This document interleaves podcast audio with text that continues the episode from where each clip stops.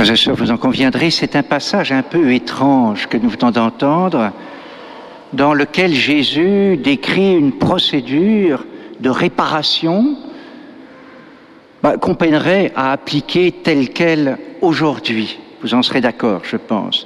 Il s'agit d'une correction fraternelle adressée à un membre de l'Assemblée, de la communauté, qui a commis une faute, et une faute qui a blessé l'unité de l'Assemblée. Alors, dans la vie de l'Église, à travers les siècles, les choses ont pris des formes diverses.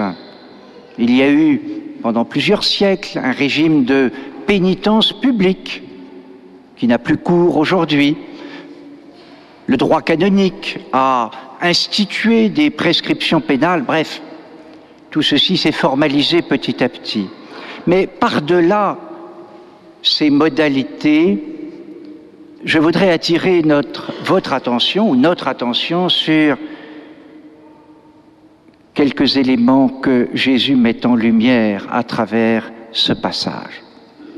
D'abord, d'abord, il nous fait comprendre que toute faute commise porte atteinte à la communauté dans laquelle à laquelle nous appartenons.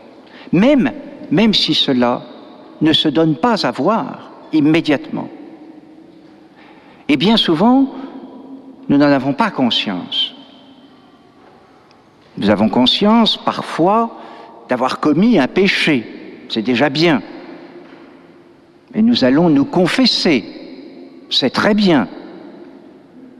Mais souvent, nous ne percevons pas que nos fautes abîment la communauté dans laquelle nous vivons, que ce soit une communauté familiale, une communauté religieuse, comme un couvent, une communauté paroissiale, et même l'Église tout entière.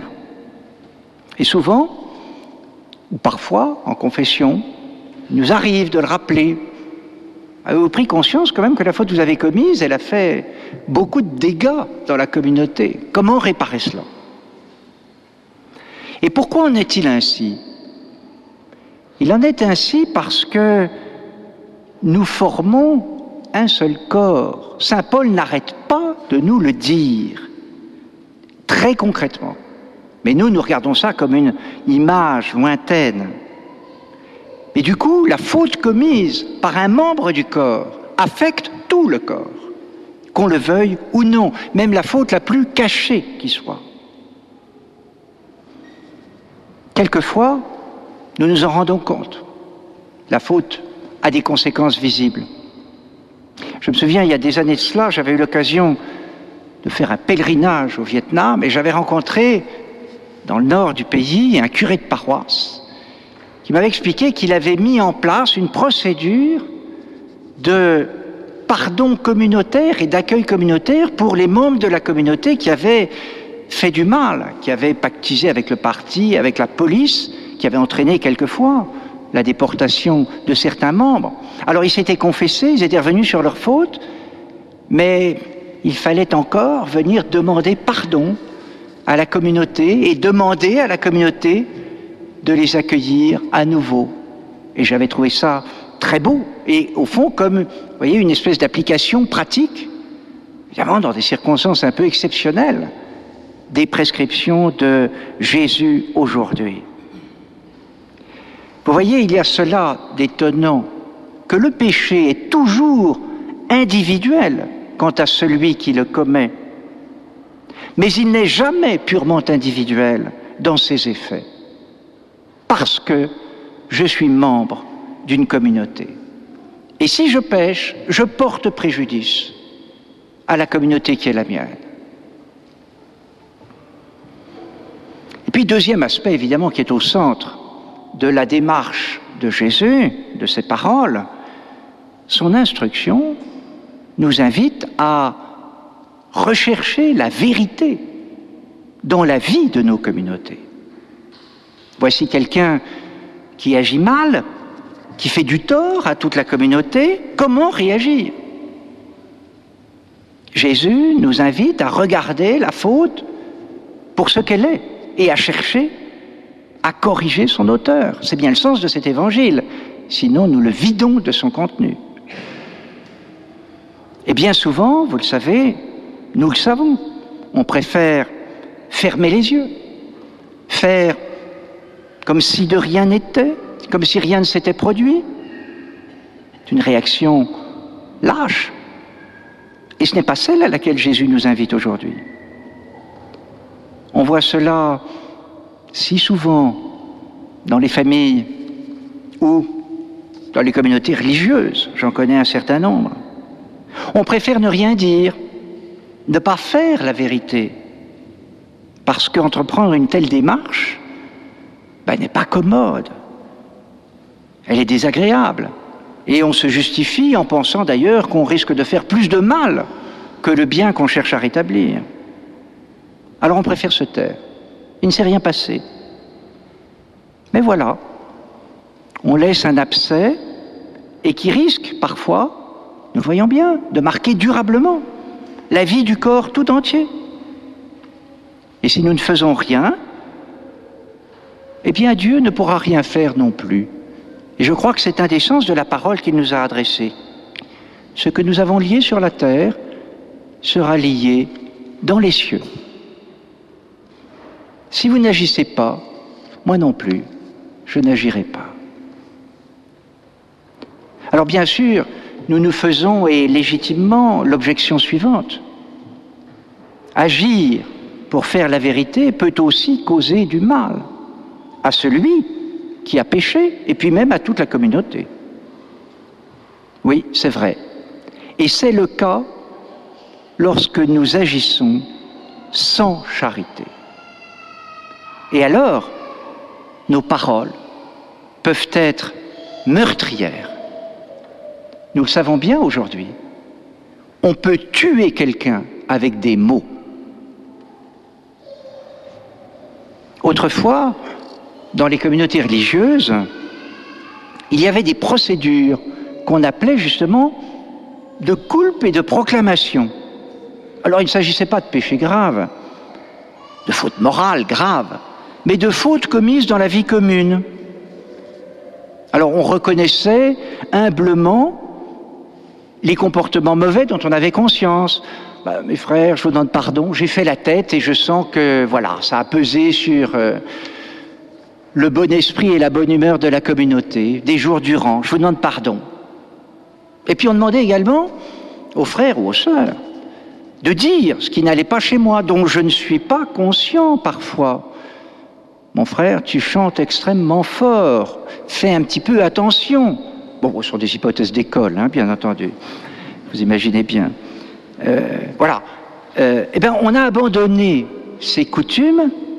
Pourquoi? Parce que souvent, ces proclamations étaient des exécutions du coupable.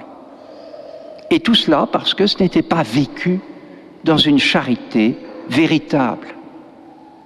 Et on voit bien dans l'évangile d'aujourd'hui, vous l'avez vu, euh, les précautions que Jésus suggère. Hein. on intervient seul à seul d'abord, puis euh, avec quelques témoins, et puis, s'il le faut, toute la communauté. On avance prudemment, avec délicatesse, en s'assurant que c'est toujours dans la charité que l'on agit, et non pour tuer le coupable. Alors voyez, c'est le grand enjeu. C'est le grand enjeu pour nos communautés. Chercher à faire la vérité sans jamais quitter la charité. Jamais l'un sans l'autre. Jean-Paul II a eu cette parole que j'aime beaucoup, que je vous ai sûrement déjà citée. Il n'y a pas d'amour sans vérité comme il n'y a pas de vérité sans amour, sans charité. L'un sans l'autre n'est qu'un mensonge destructeur, disait-il dans l'homélie de la messe de canonisation d'Edith Stein. La vérité sans la charité, comme la charité sans la vérité, sont des mensonges destructeurs. Alors, vous voyez, on comprend bien qu'il y a, au fond, deux positions contraires à éviter. Soit asséner la vérité de façon violente, ou alors ne pas chercher à la rétablir par faiblesse, ni mise à mort, ni lâcheté. Eh bien, il faut reconnaître que la voie à suivre, au cas par cas, n'est pas simple à trouver. Est-il besoin, d'illustrer cela par l'exemple que vous connaissez bien des abus commis dans l'Église par des prêtres? Pendant longtemps, on a fermé les yeux par lâcheté. Et peut-être que le risque aujourd'hui, c'est le risque contraire, de dénoncer de façon impitoyable, de se livrer à des lynchages médiatiques, et alors c'est une mise à mort. Sœurs, je crois que dans ce passage, Jésus nous invite à œuvrer pour que nos communautés soient empreintes de vérité et de charité, pour que nous ayons ce souci de la vérité. Je crois que nous en faisons tous l'expérience. Une famille, une communauté religieuse qui ne vit pas dans la vérité n'attire pas. Si souvent, il y a des cadavres dans les placards, ces situations de mensonges qu'on a laissées perdurer, parfois pendant des années, des vies entières, et qui empoisonnent la vie d'une famille ou d'une communauté religieuse. on peut essayer de maintenir la façade vis-à-vis -vis de soi-même et de l'extérieur, mais le ver rongeur du mensonge détruit la communauté de l'intérieur. Et à contrario, nous le savons aussi, et nous nous en réjouissons, une communauté qui vit dans la vérité et dans la charité, qui cherche à l'honorer, elle attire parce qu'elle est un reflet du Christ, qui est la vérité et qui est l'amour. Eh bien, qu'il nous aide aujourd'hui, lui qui s'est présenté à nous comme étant la vérité, qu'il nous aide à la faire dans notre vie et dans celle de nos, communautés, en gardant toujours la charité.